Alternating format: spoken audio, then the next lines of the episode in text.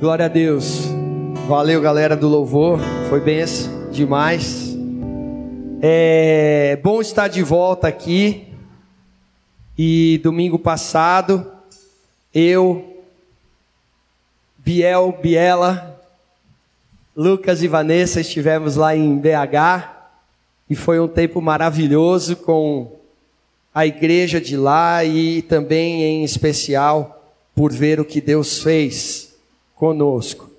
E nós tivemos reunião com a liderança, reunião com a igreja, e a mensagem que Deus trouxe foi uma mensagem de avivamento, uma, uma mensagem de alinhamento, uma mensagem que realmente eu creio que seja para nós hoje. E eu vou trazer essa mensagem aqui também, dificilmente, porque o Lucas e a Vanessa precisam ouvir de novo. Entendeu?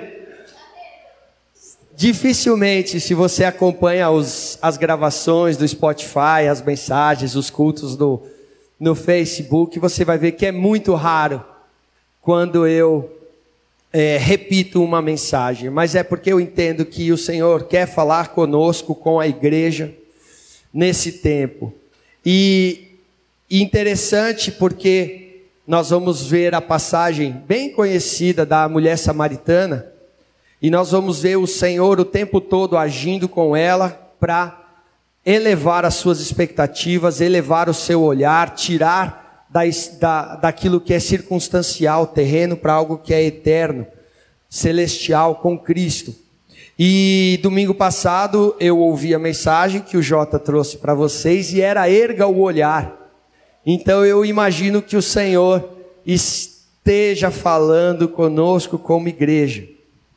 Além disso, a gente, quando eu estava lá em, em, em BH, eu estava buscando ao Senhor, porque o Senhor tinha colocado algumas mensagens no meu coração para aquele fim de semana. E é, orando a Deus sobre o que eu iria falar com a liderança naquele sábado de manhã e depois no domingo com toda a igreja, a continuidade. Eu queria uma confirmação, porque Deus tinha me dado uma palavra no livro de Ageu. E o livro de Ageu, ele fala que o povo está vivendo ah, num saco sem fundo, está trabalhando e não conquista nada, possuíram a terra que Deus tinha prometido, mas não, não desfrutam dela. E tudo isso porque eles estavam negligenciando e não priorizando a reconstrução do templo, a vida da igreja ou o reino. E fala que é, eles ficavam dizendo: não, ainda não é tempo de buscar o reino ou a reconstrução da igreja em primeiro lugar. Vamos construir nossa casa, o conforto e tudo mais. E aí o Senhor vem e se opõe a eles, falando: galera, eu estou lutando contra vocês e vocês não se satisfazem de forma nenhuma porque vocês não estão priorizando o meu reino. E antes de continuar fazendo isso que vocês chamam de igreja, antes de colocar uma tábua nova, uma pedra nova, vocês precisam alinhar o coração. E essa era a mensagem que eu tinha para a igreja lá e para a igreja aqui. Por que para a igreja aqui? Porque na mesma manhã instantes, não deu um minuto depois que eu fiz a oração a Deus perguntando: Senhor, é isso que o Senhor quer que eu fale? Eu recebi uma mensagem no WhatsApp de um grupo de pastores que eu faço parte da Europa e um pastor da Irlanda. Falou, irmãos, eu estava aqui no meu tempo com Deus e Deus me deu uma mensagem para as igrejas. E a mensagem vem do livro de Ageu. E aí ele começa então a trazer essa mensagem. E ele fala, eu vou pedir para Gabi colocar para gente. Ele fala: O Senhor me deu uma palavra nessa manhã no livro de Ageu, e eu posso dizer que não é tempo de recuar, mas é tempo de se achegar, de se aproximar, diz o Senhor. Eu vou mover, despertar o meu espírito no meu povo e eles vão carregar a minha glória para as nações. O Senhor vai reavivar o seu povo e colocar de volta a luta dentro deles. A sua igreja, a sua noiva será radiante com a sua glória, e muitos serão atraídos ao seu povo por causa da glória. Esqueça como as coisas eram no passado, esteja preparado para um vinho novo. Coisas antigas vêm e vão, mas eis que eu estou fazendo algo novo, diz o Senhor. E foi essa a mensagem que Deus colocou para aquele homem e deu para nós como igreja. Porque o Senhor quer fazer algo novo. O Senhor quer fazer com que a sua noiva seja radiante e gloriosa, com que muitos vejam a glória dele e sejam atraídos para este amor que dura para sempre. Mas para isso a gente tem que alinhar o nosso coração, como o Leandro falou, buscar esse relacionamento, nos aproximar do Senhor. E aí, eu quero então ver com você algumas coisas no texto da mulher samaritana. Qual tem sido o seu desejo, o seu alvo de vida? Você tem sede do que? Você tem fome de quê? Diversão e arte, como diria Titãs? diversão e balé, como a vida quer? Ou você tem fome e sede da presença do Senhor, do reino do Senhor? Nesse confronto, ou neste encontro da mulher samaritana, o Senhor confronta as razões do coração dela. E num diálogo, ele vai então aflorando aquilo que ela realmente precisava saber e entender e aquilo que realmente estava como desejo oculto do coração dela e especialmente do coração dele.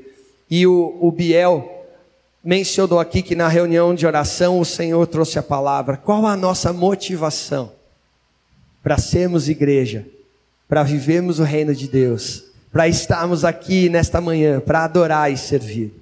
E eu penso que tudo isso é o que o Senhor quer fazer conosco e nos mostrar a necessidade de termos fome e sede do Senhor, de nos alimentarmos dele para vivermos a vida do reino. E eu queria que você abrisse a sua Bíblia comigo em João capítulo 4. E como diria o nosso amigo Alan Verena, o senhorzinho que veio aqui, falou: ó, coloca o seu cinto de segurança e nós vamos ler a passagem do Senhor, a palavra de Deus, e ela vai falar conosco. E nós vamos ler bastante, então já respira aí que a gente vai ler do 1 ao 42. Paulo ia gostar de ler bastante texto assim, né, Paulo? Nós vamos ler na NVT. Amém? Estão preparados? Eu creio que o Senhor tem um despertar e um avivamento para nós como igreja. E o, o Henrique também citou um salmo que diz que se nós buscarmos o Senhor de todo o coração, Ele irá se derramar, nós vamos encontrá-lo. E eu creio que é isso que o Senhor quer fazer. Esse texto, inclusive, estava na, no meu esboço aqui, para ser citado. Vamos lá, João 4, de 1 a 42. Beleza? Jesus sabia que os fariseus tinham ouvido dizer que ele batizava e fazia mais discípulos que João, o Batista. Embora Jesus mesmo não os batizasse, e sim seus discípulos. Assim, deixou a Judéia e voltou para Galiléia. No caminho, teve de passar por Samaria. Chegou ao povoado samaritano de Sicar, perto do campo que Jacó tinha dado a seu filho José. O poço de Jacó ficava ali, e Jesus, cansado da longa caminhada, sentou-se ao poço por volta do meio-dia. Pouco depois, uma mulher samaritana veio tirar água e Jesus lhe disse: Por favor, dê-me um pouco de água para beber. Naquele momento, seus discípulos tinham ido ao povoado para comprar comida. A mulher ficou surpresa, pois os judeus se recusam a ter qualquer contato com os samaritanos. Você é judeu e eu sou uma mulher samaritana, disse ela a Jesus. Como é que me pede água para beber? Jesus respondeu: Se ao menos você soubesse que presente Deus tem para você e com quem está falando, você me pediria e eu lhe daria água viva. Mas você não tem corda nem balde, o poço é muito fundo, disse ela. De onde tiraria essa água viva? Além do mais, você se considera mais importante que o nosso antepassado Jacó, que nos deu esse poço? Como pode oferecer água melhor que esta que Jacó, seus filhos, seus animais bebiam? Jesus respondeu: Quem bebe desta água logo terá sede outra vez, mas quem bebe da água que eu dou nunca mais terá sede. Ela se torna uma fonte que brota dentro dele e lhe dá a vida eterna. Por favor, Senhor, dê-me dessa água, disse a mulher. Assim eu nunca mais terei sede, nem precisarei vir aqui para tirar água. Vá buscar seu marido, disse Jesus. Não tenho marido, respondeu a mulher. Jesus disse: É verdade, você não tem marido, pois teve cinco maridos e não é casada com o homem com que vive agora. Certamente você disse a verdade. O Senhor deve ser profeta, disse a mulher. Então diga-me, por que os judeus insistem que Jerusalém é o único lugar de adoração, enquanto nós, os samaritanos, afirmamos que é aqui, no Monte Gerizim, onde nossos antepassados adoraram? Jesus respondeu: Crê em mim, mulher. Está chegando a hora em que já não importará se você adora o Pai neste monte ou em Jerusalém. Vocês, samaritanos, sabem muito pouco a respeito daquele a quem adora. Nós adoramos com conhecimento, pois a salvação vem por meio dos judeus. Mas está chegando a hora, e de fato já chegou, em que os verdadeiros adoradores adorarão o Pai em espírito e em verdade o Pai procura pessoas que o adorem deste modo, pois Deus é espírito e é necessário que seus adoradores o adorem em espírito e em verdade. A mulher disse: Eu sei que o Messias, aquele que é chamado Cristo, virá. Quando vier, ele nos explicará tudo. Então Jesus lhe disse: Sou eu o que fala com você. Naquele momento, seus discípulos voltaram, ficaram surpresos de encontrá-lo falando com uma mulher.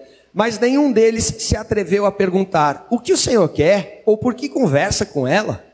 A mulher deixou sua vasilha de água junto ao poço e correu de volta para o povoado, dizendo a todos: Venham ver um homem que me disse tudo o que eu já fiz na vida. Será que ele não é o Cristo? Então as pessoas saíram do povoado para vê-lo. Enquanto isso, os discípulos insistiam com Jesus: Rabi, coma alguma coisa. Ele, porém, respondeu: eu tenho um tipo de alimento que vocês não conhecem.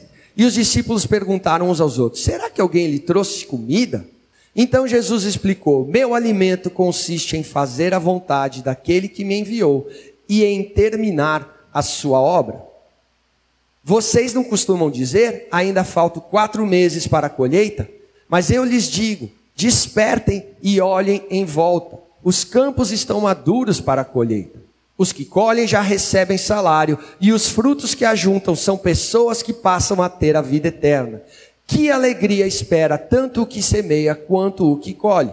Vocês conhecem o ditado: um semeia e outro colhe. E é verdade. Eu envio vocês para colher onde não semearam.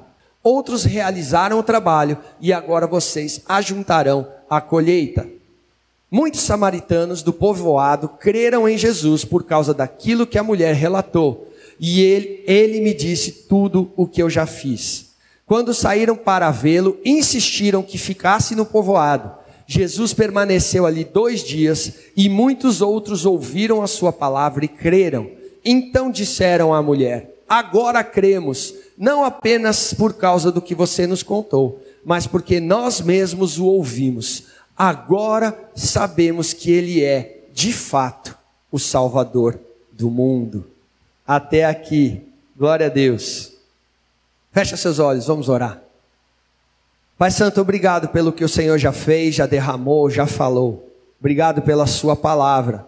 Que ela seja viva e eficaz no nosso meio, que ela alcance os nossos corações e produza o efeito a qual foi enviada. Fala conosco através da Sua palavra, pelo Teu Espírito, para honra e glória do Seu nome. Amém. Queridos, passagem bem conhecida, lemos o contexto todo porque para entender o começo, meio e fim. Jesus sai da Judéia, vai para Galiléia, passa em Samaria, encontra a mulher no meio-dia, ela tem essa conversa meio esquisita que a gente vai explicar sobre água, água viva, sede, poço, monte, lugar. Aí, então os discípulos voltam, acham estranho ele conversar com ela, pergunta se ele queria comer, ele fala, tem uma comida diferente. Eles ficam intrigados, e aí Jesus então fala da, do ditado de que um é o que semeia, outro que colhe, e fala para eles então que eles serão felizes e viverão esta colheita com o Senhor. Esse é, de grosso modo, o texto. Mas a gente vai olhando no começo, porque fala que Jesus então sai da região da Judéia, onde os judeus, autoridades religiosas estavam, e o texto dá a entender que porque tinha surgido um rumor que ele estava batizando mais gente que João Batista, e Jesus não queria causar um tumulto maior do que João Batista já estava fazendo ali. Ainda era o começo né, do ministério, Jesus tinha toda uma agenda de Deus para percorrer, então ele sai do centro religioso e vai para Galiléia, a região onde ele estava. E fala que no caminho ele teve de passar por uh, Samaria, por essa cidade, esse povoado chamado Sicar. Na verdade, esse teve que passar dá talvez para nós um duplo sentido, porque os judeus não faziam esse trajeto. A gente já estudou esse texto no GC, nos encontros com Jesus. Se você se lembra, eles faziam um outro percurso bem mais longo para não ter que passar por Samaria e visitar o povo que eles eram inimigos. E mas Jesus decide, tem, diz o texto que ele teve que passar e a gente supõe então que é para encontrar especialmente essa mulher, porque ele podia simplesmente dar a volta ao redor de Samaria. E aí ele chega ali no poço, meio-dia, Jesus, cansado da caminhada, senta para esperar a mulher chegar e ele ter a conversa da água. Isso já é bem legal para a gente, porque fala que Jesus era como nós, filho de Deus, pela ressurreição, sim, mas antes disso, filho do homem. E tinha sono, tinha fome, tinha sede, tinha cansaço, passou pelas mesmas dificuldades existenciais do que nós. E ele senta ali como um de nós. E pouco depois vem a mulher e ele pede para ela água. E aqui já dá uma pista, vocês que já estudaram esse texto sabem que essa mulher faz algo inesperado, porque ela está indo buscar água no poço ao meio-dia. Numa região semidesértica de Israel, você imagina o calor do meio-dia o horário mais adequado para se retirar água ou é cedo de manhã ou no fizinho da tarde, onde o sol não está a pino e você pode, e não era perto, porque você vê pelo texto que ela saiu da cidade, do povoado, para ir ao poço e depois volta para avisar os seus conterrâneos. Mas ela faz isso porque ela não quer ir no horário que todo mundo vai ela não quer encontrar as pessoas, ela não quer se relacionar com ninguém, provavelmente pela reputação e fama ruim que ela tinha. Né? Se a gente acha que o Fábio Júnior não é um cara muito legal por todos os casamentos que ele teve, hoje, em 2022, imagina a mulher samaritana no primeiro, nos primeiros anos da vida de Jesus.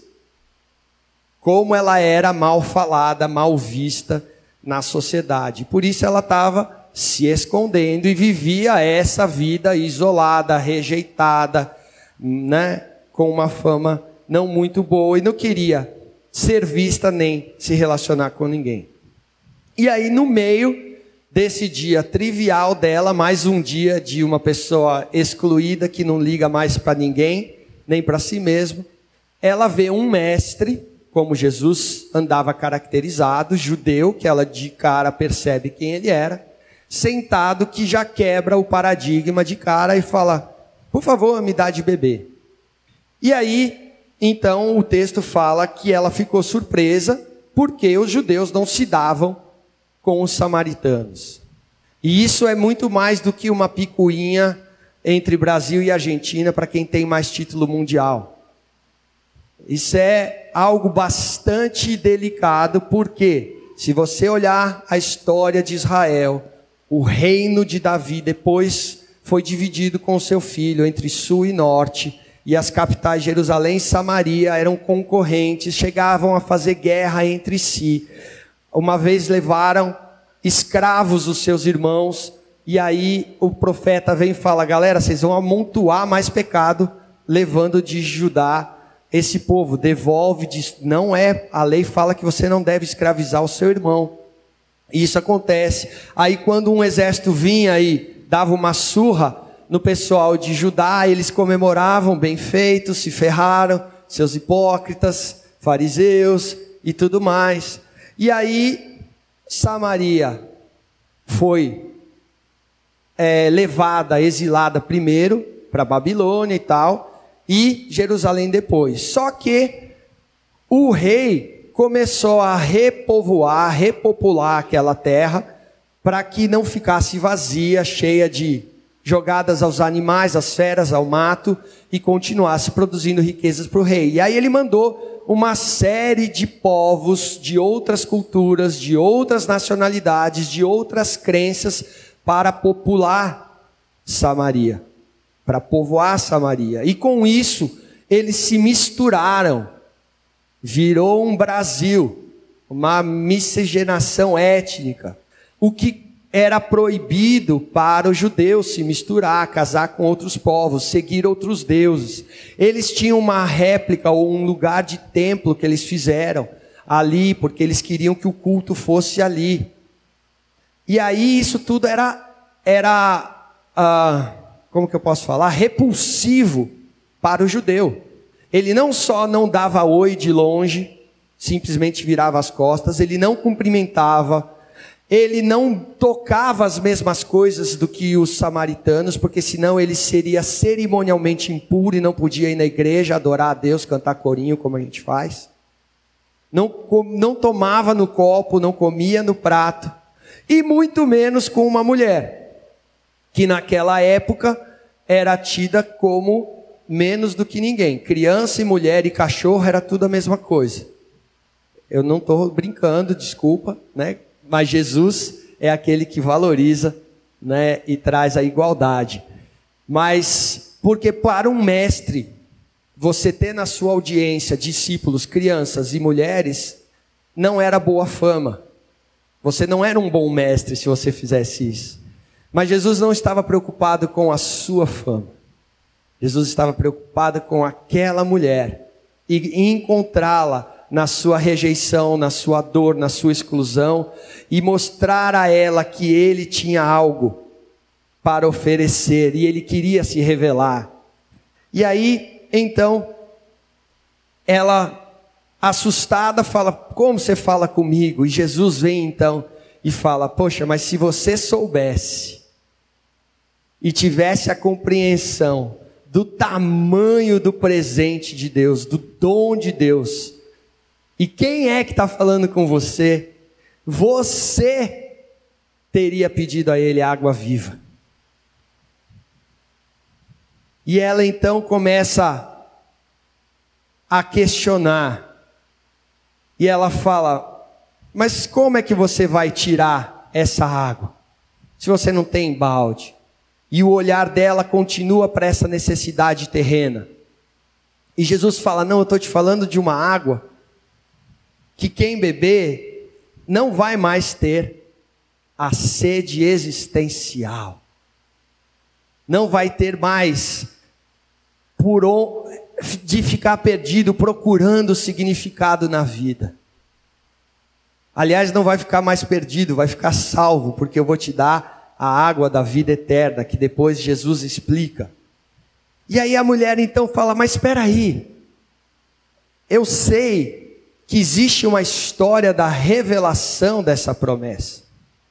E o Senhor chamou Abraão, fez uma aliança, e dele seriam abençoadas as nações, e dele veria a semente que destruiria a serpente, e dele vem Isaac e Jacó, e de, e de Jacó vem as doze tribos, e das doze tribos então, vem a nação de Israel e a gente está aqui nesse poço que simboliza essa provisão, essa fidelidade, essa promessa. E peraí, você está querendo me dizer que a água que você tem para dar é maior do que a de Jacó?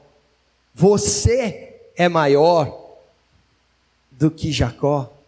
Jesus está dizendo, sim. Se você soubesse quem eu sou, você me pediria tudo daquilo que você tem sede, e eu te daria, e você jamais sentiria falta. Mas, de novo, a gente vê a reação da mulher, preocupada com uma circunstância terrena. Ah, Senhor, então me dá dessa água, porque assim eu não preciso voltar mais aqui. Meio-dia para buscar. Porque assim o meu cansaço do meu trabalho, o Senhor vai me aliviar, eu vou ficar confortável na minha casa e não vou precisar mais ter sede. E Jesus, então, começa a confrontá-la para que ela perceba que ela precisa olhar mais profundo, mais para cima, além. Você acha que o seu problema é o seu trabalho, é essa vida cotidiana, é o quanto você sofre? com estas coisas, com os seus relacionamentos, com os relacionamentos passados? Você acha que é isso que é o seu problema? Deixa eu te dizer, tem um problema maior. Vai chamar seu marido. Ah, Senhor, eu não tenho marido. Você falou bem, porque você já teve cinco, e esse sexto agora não é casado contigo. Opa, peraí, eu vejo que o Senhor é profeta. O Senhor está querendo me dizer alguma coisa maior aqui. O Senhor sabe quem eu sou, uma samaritana. O Senhor é mestre em Israel. O Senhor é maior que Jacó. E o Senhor sabe do meu passado. Entretanto, o Senhor vem se encontrar comigo. Ah, Senhor. Será que existe o certo? Será que eu posso viver a minha vida de, de qualquer jeito? Será que os samaritanos têm uma revelação, os judeus têm outros, cada um tem um pouco, tem um pouco de certo em tudo? O que, que será? Será que é isso mesmo que importa? Ela muda o foco. O Senhor começa a falar dela. E ela fala: Não, o senhor é profeta. Então, responde aqui uma questão teológica: Aonde que é para adorar? Ela quer sair rapidinho do confronto. Ela quer sair rapidinho do assunto espinhoso. Ela quer sair rapidinho daquilo que poderia realmente afastá-la de um relacionamento com um profeta, com um mestre de Israel. Quem está certo afinal? Para que lugar eu vou? Para onde eu vou? E aí Jesus fala: creia em mim, que está chegando a hora e já chegou, que não é mais o lugar que importa. Vocês samaritanos desconhecem muitas coisas a respeito dos pactos, das promessas, por toda essa mistura. E Jesus então não a deixa no seu erro teológico ou na sua desculpa fala: a salvação vem dos judeus. Mas, deixa eu te contar uma novidade. Não é mais em Jerusalém, nem em Jerezim, mas é no coração de todo aquele que recebe essa água da vida, que recebe essa vida eterna, essa fonte a jorrar, que faz do seu coração um tabernáculo. Mais para frente, João capítulo 7 vai dizer que Jesus, no último dia da grande festa, viu os sacerdotes derrubando, mais ou menos como a lavagem das escadarias em Salvador, cântaros de água cerimoniais das escadarias do templo. E ele sobe e grita em grande voz: Aquele que tem sede, vem a mim e beba. A água que eu lhe der será uma fonte a jorrar para a vida eterna. E João fala, e ele disse isso a respeito do Espírito Santo que seria enviado depois que ele fosse para a cruz. E Jesus então responde para ela: o lugar não importa, mas o caminho, o percurso, Deus escolheu ser através de Israel, mas para todas as nações, e por isso eu estou aqui hoje. A adoração que o Senhor deseja é em espírito e verdade, aquela que é gerada pelo Espírito Santo, e você pode ler o encontro com Nicodemos que você vai entender no capítulo 3. Aí a mulher vem de novo e fala: Eu sei, Senhor, tudo bem. Você deu uma boa resposta aí, mestre. Você aquietou a minha questão teológica. Eu sei. Quando tá bom, quando o Messias vier, ele vai explicar todas as coisas. E aqui, apesar desta postura meio malandra dela de querer se esquivar por trás de desculpas teológicas, falar, então tá bom, beleza, quando o Messias vier, ele vai resolver tudo. Aqui a gente percebe que havia um desejo genuíno pelo Messias, porque ela sabia a respeito da aliança de Abraão, Isaac e Jacó. Ela estava preocupada em fazer a adoração de maneira correta, é aqui ou é lá. E ela estava na expectativa da chegada da manifestação do Messias, do Rei Salvador. E Jesus, então, com as suas perguntas, com os seus questionamentos, vai levando ela para aquilo que realmente importa. E é por isso que eu pergunto, como o Senhor está perguntando, e a gente entendeu desde a reunião de oração: qual é o seu motivo? Do que você tem fome e sede? Qual é a sua expectativa?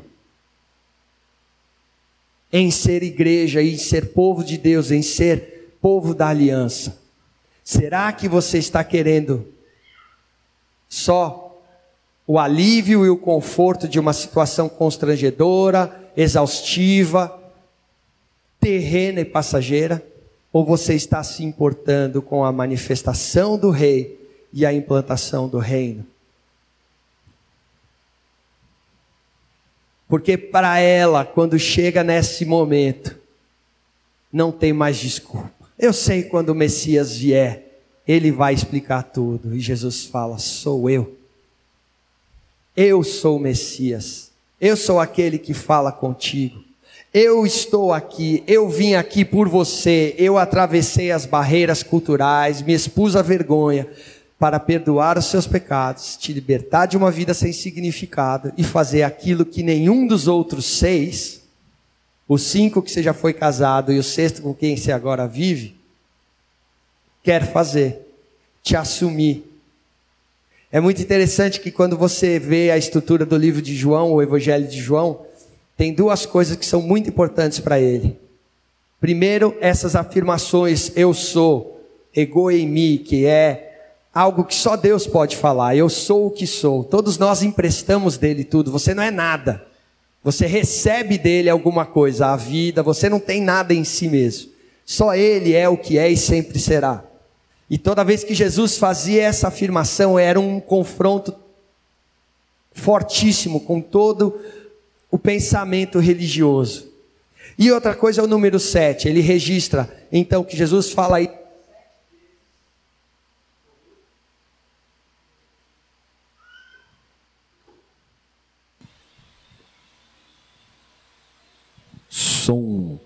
Ele, fala, ele registra que Jesus fala isso sete vezes, essa afirmação: Eu sou a porta, eu sou o pão da vida, eu sou. Registra sete milagres no livro, porque sete na cultura religiosa significa a perfeição. Deus concluiu a sua obra e descansou no sétimo dia, tudo estava perfeito. E aqui Jesus vem para ela e se revela como o sétimo que vai fazer uma aliança eterna com ela de casamento. Que não importa mais o passado abusivo, os relacionamentos destruídos, aquilo que ela sofreu, ele agora vinha em amor, em graça, em perdão, dar a ela uma nova realidade de vida. Esse é o perfeito amor do nosso Senhor. E ele fala: Sou eu o que fala contigo. E aí, queridos, ele se revela a ela. E aí diz o texto que a mulher deixou o cântaro, a vasilha e saiu correndo de volta para o povoado, dizendo a todos: Venham ver. Ele disse tudo o que eu fiz na minha vida. Não é ele o Cristo. Queridos, certamente as pessoas já ficaram surpresos só dela ter ido ao povoado chamar aquela que não queria se relacionar com ninguém, não queria ver ninguém, queria se esconder de tudo e de todos, agora estava ali, provavelmente com um sorriso, estava ali, provavelmente com uma gratidão porque a sua vida agora tinha sido resgatada, e aquela água que ela tinha de buscar, que não era nada, que nem Jesus quis beber, ela deixou lá e saiu correndo e falou: Venham ver aquele que tem o poder para tirar a sede da nossa alma, da nossa existência vazia, da escravidão do pecado e nos dá um sentido novo à sua mesa, aquele que nos chama para uma aliança de amor. E aí diz que a galera foi e se encontrou. Queridos, talvez você já tenha encontrado algum dia esse Jesus e ele já te curou e te libertou como a gente fez. Mas será que você já vive aquilo que ele quer que você viva? Você já é aquela igreja gloriosa e radiante que ele quer que a gente seja? Quem vê a você já vê o Pai, como Jesus falou, que deveríamos representar.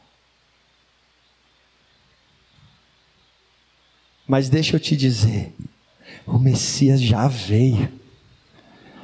A fonte já está em você. A provisão já está nele e em você. É ele em você a esperança da glória mas ergue o seu olhar. Para de querer ficar vivendo só neste plano terreno, porque Ele nos chamou como embaixadores do Rei e do Reino.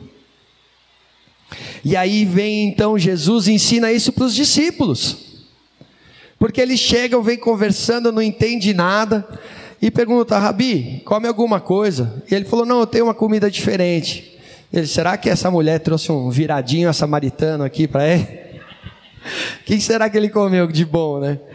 E Jesus fala, queridos, a minha comida é fazer a vontade do meu Pai e completar a sua obra. Você tem sede e fome do quê? Porque fomos chamados para sermos discípulos de Jesus e completar a sua obra. E aí Jesus vem e fala: despertem e olhem. Vocês estão vendo os campos? Vocês falam, ainda falta quatro meses. Como o pessoal de Ageu ainda não é tempo. Mas eu digo, eles já estão brancos para a colheita, e aqueles que saem fazendo a obra do meu Pai, vão se alegrar, agora e na eternidade. E o fruto serão vidas libertas, saradas, curadas, perdoadas, reconciliadas com o Pai. Vidas que trazem o reino, vidas que redimem a criação para aquele que pagou o preço por ela. Pessoas que passam a ter a vida eterna. Quando foi a última vez que você teve fome de pregar o Evangelho? Quando foi a última vez que você teve a alegria, a gratidão, a compreensão para compartilhar aquele que é a água da vida na sua vida? Quando você teve misericórdia? Ontem, queridos, eu estava passeando com o cachorro na Sumaré. E eu vi provavelmente o falecimento de um jovem pelo grito e a comoção do que havia ali. Tinha muita gente ao redor dele. Não sei se por quê. Espero que ele não tenha vivido, morrido. Mas estava lá caído na na calçada, um monte de jovem ao redor gritando por um amigo que se tinha ido. E a gente está preocupado com o quê? Ah, Senhor, me dá uma água fresquinha e uma sombra legal para eu não ter que sair ao meio-dia? Me dá um emprego melhor? me dá mais roupa, me dá mais status. Os nossos irmãos da Ucrânia, eu recebo mensagem e falaram: Deus nos dá ousadia para permanecer aqui, porque é aqui que o Senhor nos chamou e agora eu tenho que ser igreja aqui, no meio da guerra.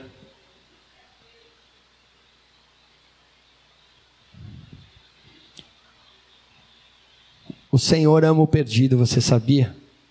Fazer a vontade do Pai é amar o perdido. E a gente vê então o Senhor usando o mesmo processo da samaritana para os discípulos, nós também precisamos erguer o olhar, nós também precisamos entender que vale a pena ajuntar fruto para a vida eterna e não para essa passageira. E muitos do povoado creram em Jesus por causa do que a mulher. E aí aqueles a quem ela apresentou, agora falava não mais pelo que você disse, mas agora nós sabemos que ele de fato é o salvador do mundo, que ele veio resgatar o que estava perdido. Queridos, do que a gente tem fome e sede, qual o nosso motivo. Tem uma citação que eu já li aqui uma vez, mas que eu gosto muito do Tozer, e eu pedi para Gabi colocar para a gente aqui também. E ele fala assim: é meu propósito instilar ou despertar nos leitores. O Tozer é um teólogo, tá? Eu acho que ele é, é americano, Paulo? Acho que é, né? acho que é americano. Instilar nos leitores um anseio mais profundo pela presença de Deus. É justamente a ausência deste anseio que nos tem conduzido a esse baixo nível espiritual que presenciamos em nossos dias. Uma vida cristã estagnada e infrutífera é resultado da ausência de uma sede maior de comunhão com Deus. A complacência ou conformismo é inimiga mortal do crescimento cristão. Se não existir um desejo profundo de comunhão, não haverá manifestação de Cristo para o seu povo. Ele espera que o procuremos. Infelizmente, no caso de muitos crentes, é em vão que essa espera se prolonga. Queridos, a falta de desejo pela presença do Senhor é a causa do baixo nível espiritual. E por que temos tão pouca manifestação do Senhor no nosso meio? Como eu disse, o salmista Davi, no Salmo 145, que o Henrique falou, disse: O Senhor está perto de todos os que o invocam com sinceridade ou em espírito em verdade. Em 2 Crônicas tem uma mensagem do profeta Anani para o rei Asa: Os olhos do Senhor estão atentos sobre toda a terra para fortalecer aqueles cujo coração estão totalmente dedicados a Ele. Jeremias 29, 13: Vocês me procurarão e me acharão quando procurarem de todo o coração. Isaías tem uma que dói.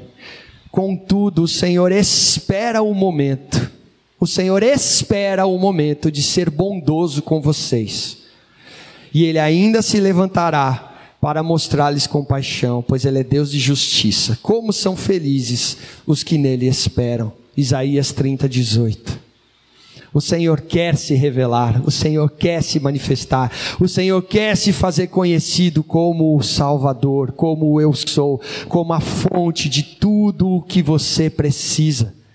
Mas você tem sede do que? Fome do que?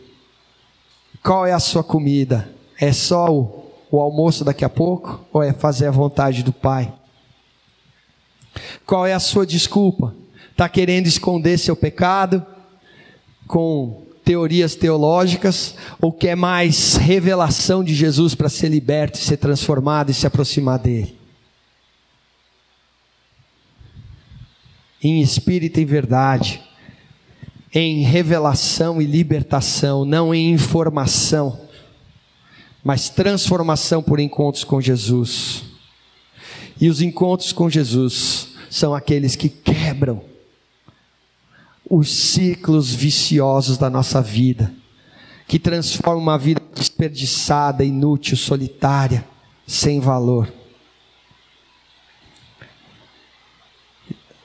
Eu já contei para vocês uma experiência e foi algo marcante. Eu trabalhei minha carreira antes de ser é, pastor tempo integral, foi como corretor de seguros e eu trabalhei numa grande corretora e lá participava de vários treinamentos para gestores, gestão do tempo. Estou falando muito hoje? Quanto tempo já? Sou. então, porque eu nem vi quanto tempo tá. Não, tá no horário ainda. Falta pouco. E metas de venda, performance, fiz treinamento de circo para você ficar um, um, fim de semana, né? Cadê a Bianca? É, fiz trapézio, fiz a fita, fiz um monte de coisa, porque eles queriam falar que você é capaz, né? De alcançar, de vender, de, de render mais para a empresa. E aí, num desses treinamentos, eu estava numa roda grande com gestores e o facilitador lá começou a perguntar: qual é o seu alvo? Qual o seu objetivo para daqui dois, cinco, dez anos? E aí todo mundo começou a falar, ah, me aposentar com milionário, ter uma casa da praia, um barco, ter um carro. E começaram a falar um monte de, de objetivos. E aí chegou minha vez e eu falei alguma coisa idiota como essa, igual a essa. E por que eu digo idiota igual a essa? Porque depois de mim tinha uma pessoa mais velha, um cristão. O nome dele era Ayrton. E não era o cara mais popular da empresa, não. Ele trabalhava com facilities. E ele foi o último porque Deus sabe o que faz e queria expor todos à vergonha. E chegaram para ele e falaram: qual é a sua meta, o seu objetivo de vida para daqui dois, cinco e dez anos? Eu quero honrar o meu Senhor Jesus com a minha vida. Esse é o meu objetivo maior. Quando ele falou isso, todos os outros evaporaram porque eu sei quem é o meu rei. Eu sei qual o objetivo dele. Dele é a terra e a sua plenitude, o mundo e todos os que nele habitam. Ele se entregou para nos restaurar, nos reconciliar à imagem e semelhança ao amor do Pai. E quem busca primeiro o reino de Deus e a sua justiça, todas as outras coisas te serão acrescentadas. E se o seu desejo, a sua fome e a sua sede é de continuar e completar a obra do Pai, você vai se alegrar aqui e para toda eternidade com aqueles que vão junto conosco dizer: Eu sei que tu és o Salvador do mundo, não mais porque alguém me falou, mas porque agora eu te conheço. Queridos, qual é a sua fome a sua sede? Eu comecei esse culto dizendo que o Senhor está despertando, avivando o seu povo, colocando em nós de novo o sentido de batalha, de luta espiritual. Nossa guerra não é contra carne e sangue, mas há uma guerra.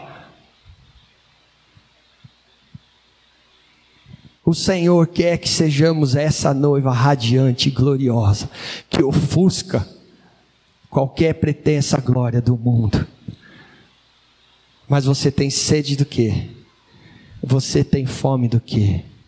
E a pergunta que ele falou para a mulher samaritana: se você conhecesse a profundidade, a largura, o tamanho do dom de Deus e esse que veio te resgatar, você lhe pediria: Senhor, quais os planos o Senhor quer que eu viva? O que o Senhor quer que eu faça? Aonde o Senhor quer me enviar? Porque o Senhor é digno. Queridos, o Senhor veio ao nosso encontro. Assim como a mulher samaritana, Ele quer te libertar do seu passado, dos seus complexos, dos seus traumas, das suas experiências. Mas acima de tudo, Ele quer que você saiba o presente que Ele é para você, a vida que Ele é para você. E Ele quer que você tenha a fome e sede dele. Que nós sejamos essa igreja que deseja a manifestação, a presença do Senhor e que a gente viva o reino para honra e glória do Rei.